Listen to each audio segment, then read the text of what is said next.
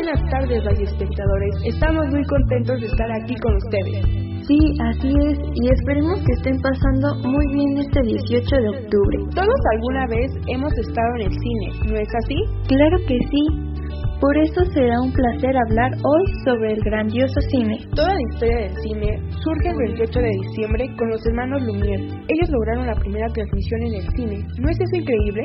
Lo que lograron transmitir una serie de cortometrajes con gran éxito, de género documental, en los que se mostraban diversos elementos en movimiento con obreros saliendo de una fábrica. Supongo que en México todas esas proyecciones llegaron después. ¿No es así, Carol? Sí, así es, llegaron durante el porfiriato. Nuestro querido Porfirio le dio a los hermanos Lumiere poder apreciar el proyecto. El 6 de agosto de 1896, en el castillo de Chapultepec, Díaz. Su familia y los miembros del gabinete presenciaron dicha proyección. Pero hasta el 14 de agosto, para ser exactos, fue presenciada en público en el sótano de la droguería Plateros, donde después fue la primera sala del cine en el país.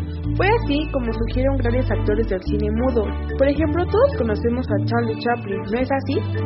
También otros actores fueron Buster Keaton, Harold Jones, Max Sennett, Rusky Albuquerque. Y en nuestro México querido, artistas como Dolores del Río, Mimi Berna, Lupita Tabar, Lupe Vélez, Luis Buñuel y entre otros más artistas. Gracias a los avances del cine, en 1926 la productora Warner Brothers introdujo el primer sistema sonoro eficaz. Es decir, que los textos grabados se sincronizaban con la acción de la pantalla. ¿Te imaginas qué gran descubrimiento fue eso? ¿Sabías qué? A principios de los años 1930, algunas películas mexicanas como Sata y La Mujer del Puerto habían ganado el reconocimiento del público y la crítica lo cual que demostró que en México se contaba con el equipo y el talento necesario para sostener una industria cinematográfica sólida. El cine mexicano continuó realizando obras de espléndida calidad. En 1946, María Candelaria fue galardonada con el premio del Gran Prix del Festival de Cannes, llenando al pueblo mexicano de un enorme prestigio, siendo la primera película de la habla hispana en obtenerlo. Por su parte, La Perla fue galardonada en el Globo de Oro de la industria fílmica estadounidense, siendo la primera cinta hispana en recibir dicho reconocimiento. Bonita es una pasión cuando nos trae la greña, se me rajó el corazón. En el cine mexicano se comenzó a desarrollar el culto al actor, situación que propició el surgimiento de estrellas que causaron sensación en el público y se convirtieron en auténticos ídolos. Amorcito corazón, yo tengo tentación de un beso. ¿Cómo no recordar al Torito? Fue un ídolo de mi abuelita.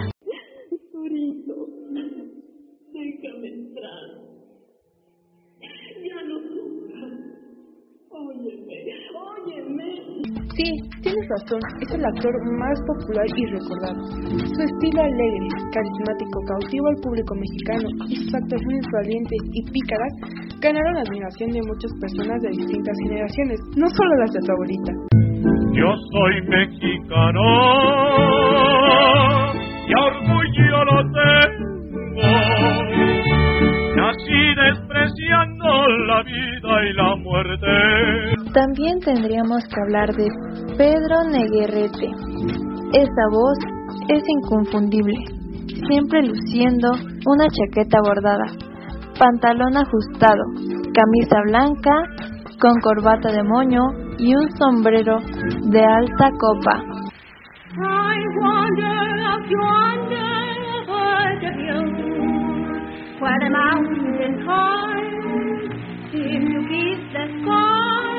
Dolores del Río. Representó en sus mejores momentos uno de los máximos ideales de la belleza femenina mexicana.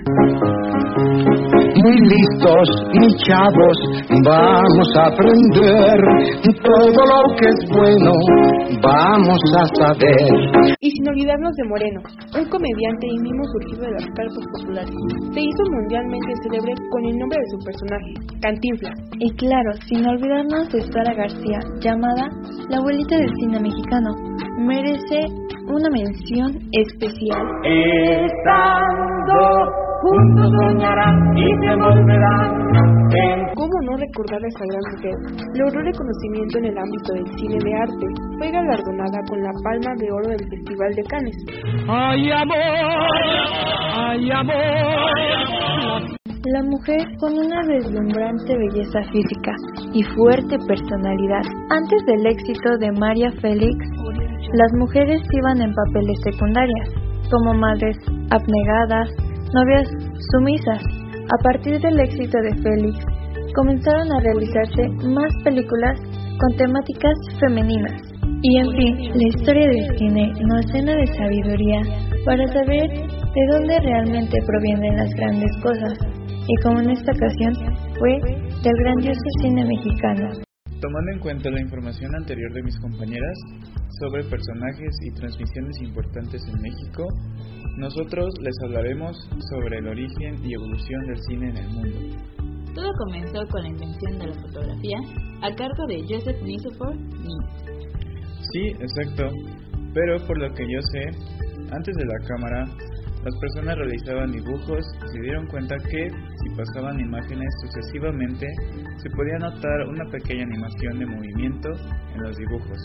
Ah, el conocido Flickbook, o en español, libro animado. En ese tiempo, y con estas herramientas crearon las caricaturas, pero no eran como las caricaturas que conocemos actualmente, sino tenían una duración de apenas 7 segundos. Bueno, con esto podemos deducir que esto fue una base y el comienzo del cine. Sí, y así con el paso del tiempo, reemplazaron los dibujos por imágenes fotográficas para que se viera más realista. Como dato en la historia, sabemos que en 1890 Thomas Alva Edison creó el Black Maria, un lugar donde experimentaba con imágenes en movimiento. Un año más tarde, es decir, en 1891, Edison patentó el kinetoscopio, con 15 metros de película en un bude interminable que se veía por una pantalla en aumento. Ya sabemos que con el avance de la tecnología se pudieron crear más herramientas para facilitar la realización de este arte. Esto dio lugar a la primera proyección cinematográfica el 28 de diciembre de 1895 en París. Cinco años más tarde, George Méliès realizó una serie de películas que explotaban el potencial narrativo, originando el inicio del cine de una sola bobina. Además, este cineasta francés realizó múltiples aportaciones al cine, tales como los cortometrajes, introdujo distintos géneros, así como el de ficción, y construyó el primer estudio de la historia del cine, entre otras cosas. Bueno, esto despertó el interés en las personas. Las películas fueron grabadas en escenarios más reales, con personas que sabían interpretar muy bien las distintas expresiones faciales y a consecuencia de esto, una compañía estadounidense conocida como Motion Pictures Patents Company limitó la duración de las películas a dos bobinas. A estas películas se les conoce como películas mudas. Y un dato curioso es que en 1911 se fundó el estudio de grabación Hollywood. Estados Unidos notó el gran potencial del cine, así que Warner Brothers crearon el primer sistema sonoro llamado Vitaphone. Estados Unidos siempre está en todo, ¿no crees? Finalmente, un año después, es decir, en 1927, los Warner Brothers lanzaron la primera película sonora, El cantante de jazz, que en realidad fue un largometraje estrenado un 4 de enero, dando inicio a una nueva era del cine, ya que utilizando el sistema de sonido anteriormente mencionado, Vitaphone, dio inicio a más creaciones cinematográficas sonoras. Tres años más tarde se introdujo el uso del micrófono para mejorar la calidad del sonido y audio. Qué rápida fue la evolución del cine. En 1933 se introdujo un sistema de tres colores. Sin embargo, la primera película de color fue Becky Sharp, estrenada en 1935. Gracias a todos los espectadores por estar una vez más con nosotros. Espero que el tema de hoy les haya gustado, porque es algo que todo mexicano debería de saber. Hasta la próxima. La tierra morena, cielito lindo vienen bajando. Un par de ojitos negros, cielito lindo de contrabando.